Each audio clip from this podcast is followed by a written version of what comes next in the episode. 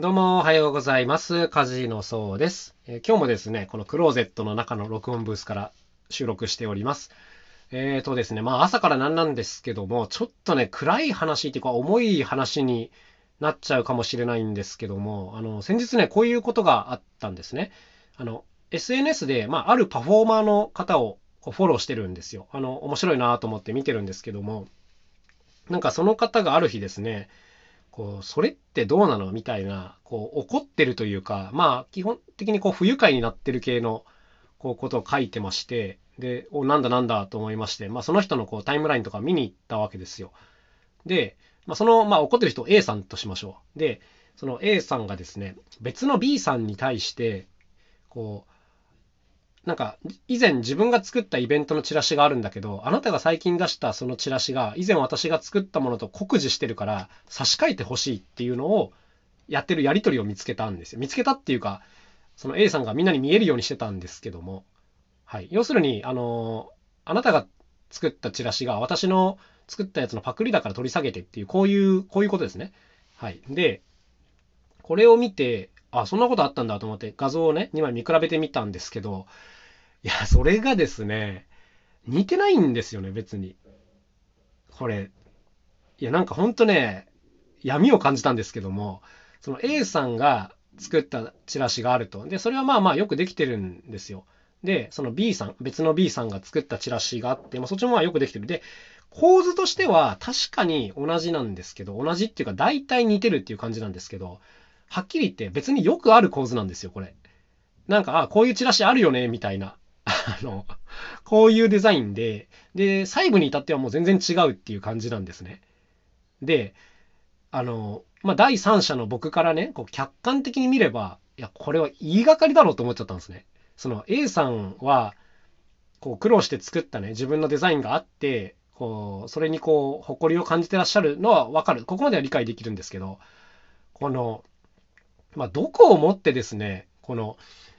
酷似してると言ってるのかちょっとよくわからないんですけども、あの、僕からすると、いや、こんなんよくあるし、なんならこのカンバとかね、チラシデザインのサービスで普通にこう、あの、テンプレートでありそうなデザインじゃんって思っちゃったんですよ。あの、こう、写真だけはめてけば完成みたいな、こういう、まあ、これぐらいのクオリティっていう話なんですね。で、なんか、うわーと思って見てたら、まあ、それに対してこの、要するに B さんからこう反論があって、いや、このデザインを、でね、このデザインで著作権の侵害とかをこう気にされてるんだったら、なんかそれこそこう法律系のところに行った方がいいですよっていう、あの、ことを返してて、もうその A さんはまたそれにもう勝ち切れてるっていう、こういう状況だったんですけども、まこれを見たときにこの、なんか A さんの闇を結構感じまして、あの、これは、まあ僕がですね、まあ別に似てない、似てないっていうか、あのそんな言うほどは似てないって思ったんですけども、多分10人見たら8人9人は同じことを言うと思うんですね。いや、これをこう、取り下げてくださいっていうのはちょっと無理があるっていう、まあこれぐらいの感じなんですけども、で、まあここだけをね、見たら、あの A さんがちょっとやばい人っていうことで終わりなんですけども、実際なんか、普段よく思うのは、こういう、うわ、この人ちょっとやばいなって思う状況とかの時にね、なんか、実際はその他から見えないいろんな問題が潜んでることが多いなと思うんですよ。例えば、まあ、今回のことに限って言えば、まあ、A さんはちょっとよくわかんないこと言ってるなという感じなんですけども、以前にね、例えば自分が頑張って作ったこう演目、パフォーマンスとかがあって、まあ、それを他の人にこうパクられて嫌な思いをしたのかもしれないとか、うん、まあまあ何があったかは僕には伺い知ることはできないんですけども、今回のことが直接の原因なんじゃなくて、多分以前に何かあった、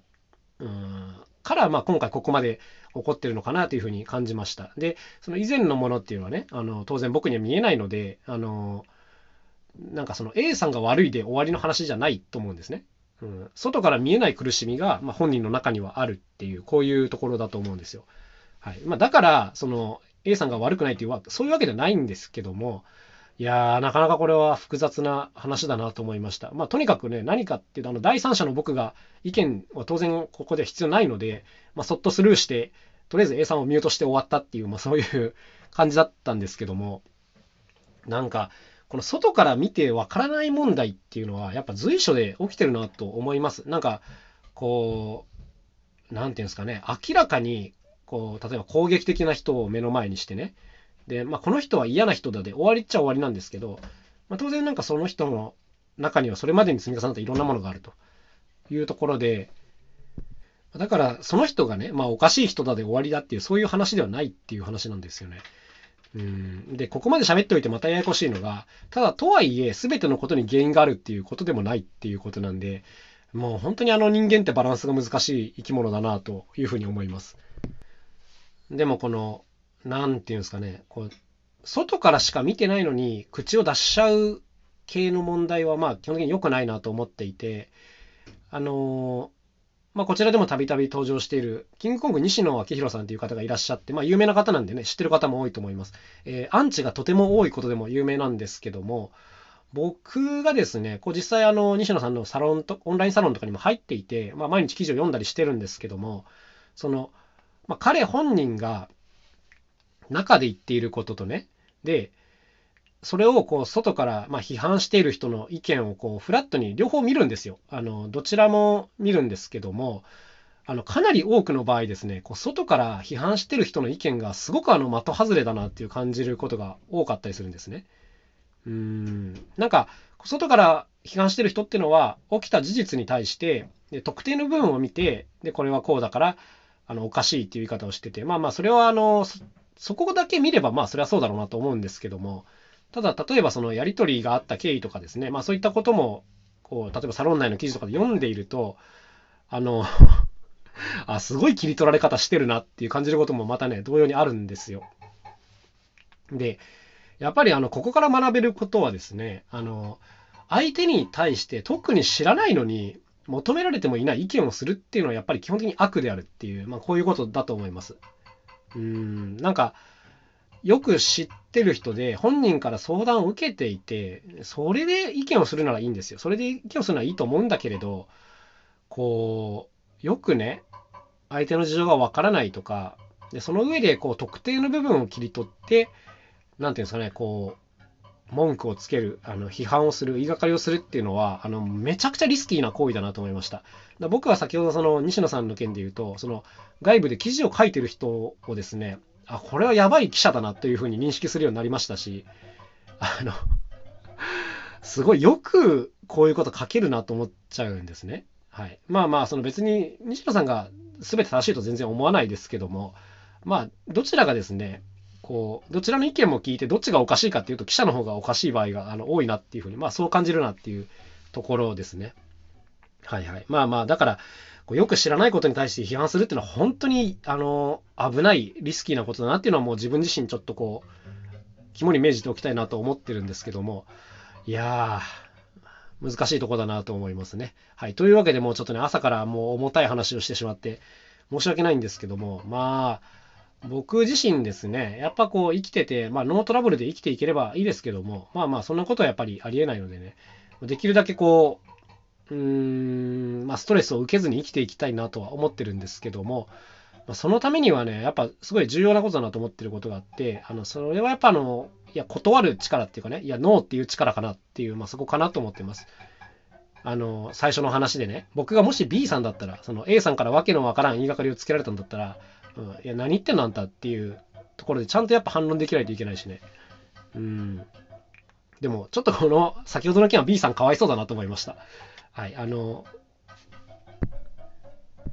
なんか厄介な隣人に捕まったレベルのトラブルだろうな、これ、と思っちゃって。いやー、しんどいだろうな、これ、っていう感じでしたね。あの、自分がね、住んでる家の横に、こう、わけのわからんことを言う隣人が越してきて、自分がすぐ引っ越せればいいんですけど、なんかそうできない状況とかもね、多々あるからね、いやー、なんか本当にいつ何に巻き込まれるか分かんないよなっていう、まあそういうとこですね。なんかそういう時にこう、味方してくれる人とかがいればいいんですけどね。うーん。はい。すいません。今日は特にあの、なんかオチもないし、なんかこう教訓めいたことがあるっていう話でもないんですけども、まあ、ただただそういうことが起きてて、ちょっといろいろ感じるところがあったなっていう、そういうお話でございました。まあ自分自身はね、こうできるだけ怒らずに生きていきたいですけどね。はい。というわけで今日も一日頑張っていこうと思います。えこれ聞いてる方も、え今日も一日楽しく過ごしてください。それではまた明日お会いしましょう。さようなら。カジーのそうでした。